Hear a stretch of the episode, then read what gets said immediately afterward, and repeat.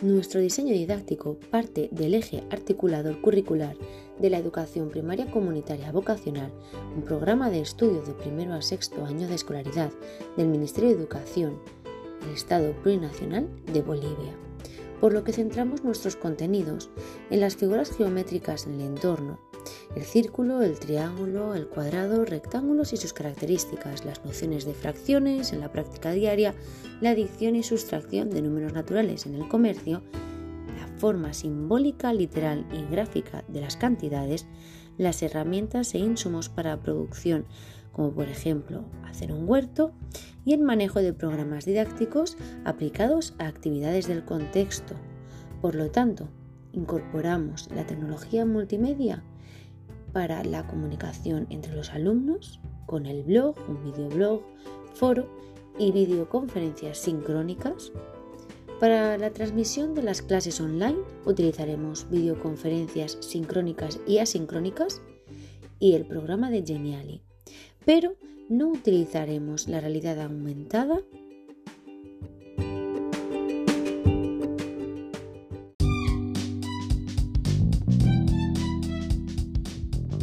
Y para abordar estos contenidos en la educación B-Learning, incorporaremos la tecnología multimedia.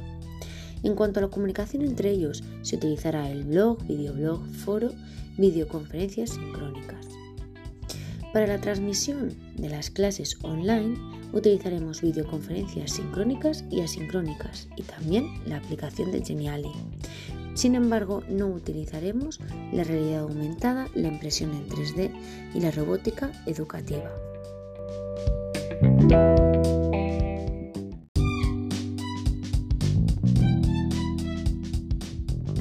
Y para abordar estos contenidos en la educación B-Learning, incorporaremos la tecnología multimedia. En cuanto a la comunicación entre ellos, se utilizará el blog, videoblog, foro, videoconferencias sincrónicas. Para la transmisión de las clases online utilizaremos videoconferencias sincrónicas y asincrónicas y también la aplicación de Geniali. Sin embargo, no utilizaremos la realidad aumentada, la impresión en 3D y la robótica educativa.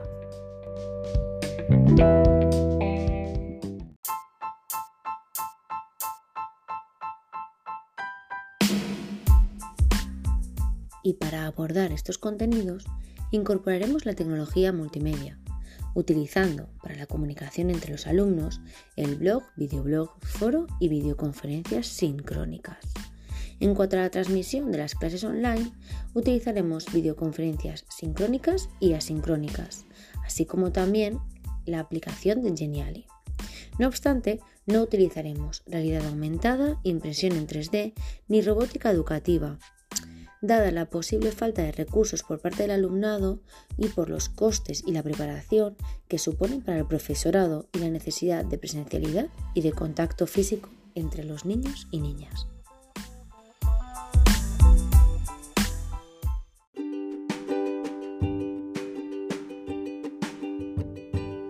Así llegamos a la implementación de las actividades enfocadas al nivel de primaria a una edad de 6 a 7 años en modalidad B-Learning y en un tiempo de dos meses.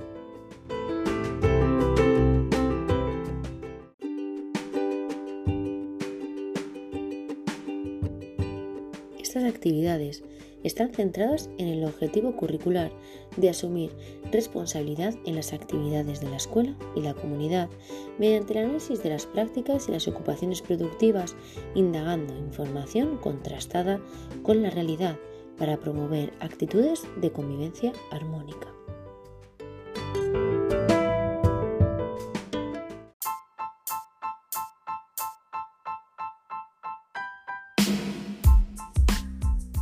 Continuación vamos a ver cómo trabajaríamos durante estas ocho semanas.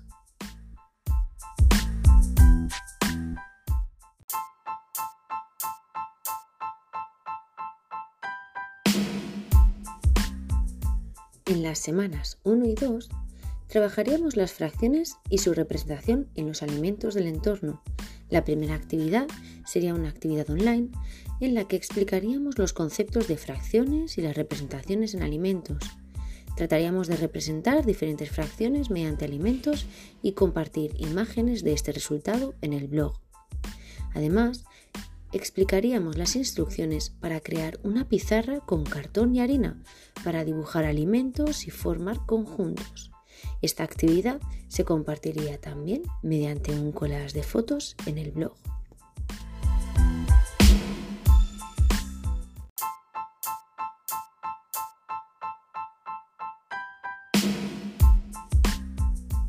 Llegada la segunda semana, trabajaremos la actividad número 2, la cual consiste de crear un huerto para casa a partir de cajas de plástico con envases reutilizados, con formas circulares, cuadrados y rectangulares.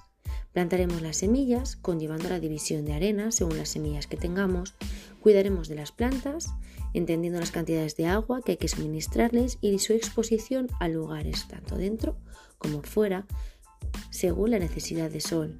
Esto conllevará también un registro fotográfico del desarrollo de las actividades para el blog.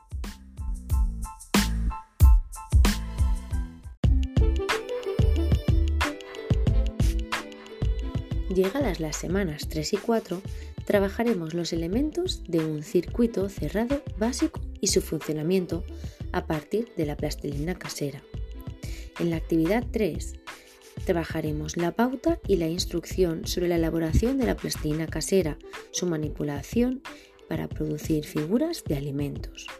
Compartiremos vídeo creando plastilina casera simulando ser un chef en el videoblog.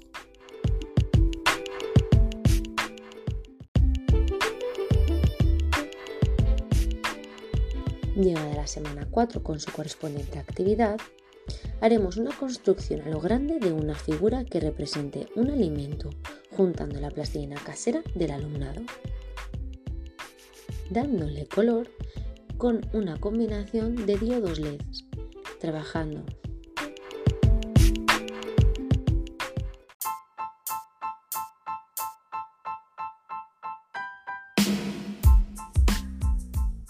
Llegadas las semanas 5 y 6, abordaremos la exposición de herramientas para la elaboración de alimentos.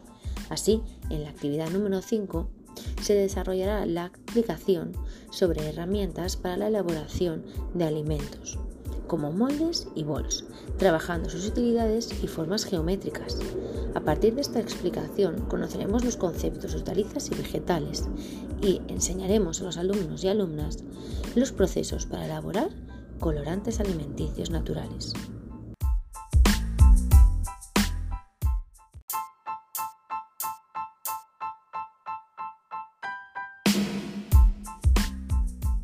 Habiendo desarrollado esta actividad 5 de manera online, pasamos a la semana 6 y a su actividad correspondiente, en la cual demostraremos los conocimientos aprendidos y crearemos arte al aire libre, utilizando los colorantes obtenidos en base a las hortalizas y vegetales de manera presencial y al aire libre.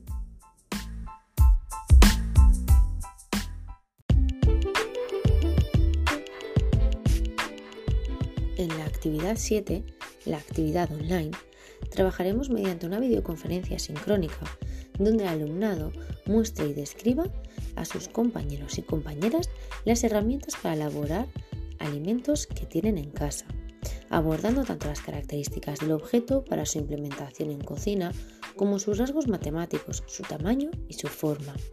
Por lo tanto, posteriormente se generará un debate sobre cómo construir una de esas herramientas, cuáles les gustaría construir y cómo lo harían, plasmando finalmente las conclusiones en el foro.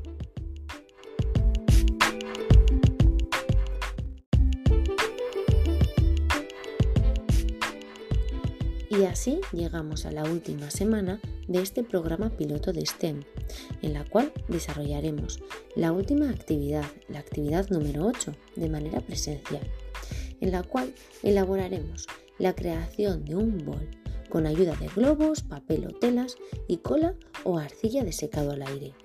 Por otro lado, trabajaremos la elaboración de una ensalada de frutas por grupos utilizando medidas y proporciones la creación de figuras de alimentos a base de plastilina elaborada y finalmente se evaluarán las actividades propuestas en base a la herramienta Geniali.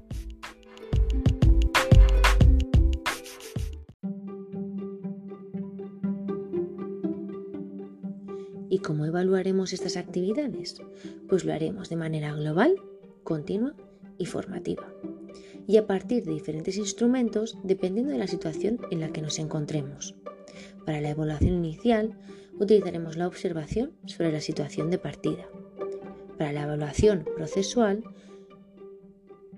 se recurrirá a un diario de aula sobre las actividades realizadas. Y para la evaluación final utilizaremos una rúbrica en base a los contenidos establecidos.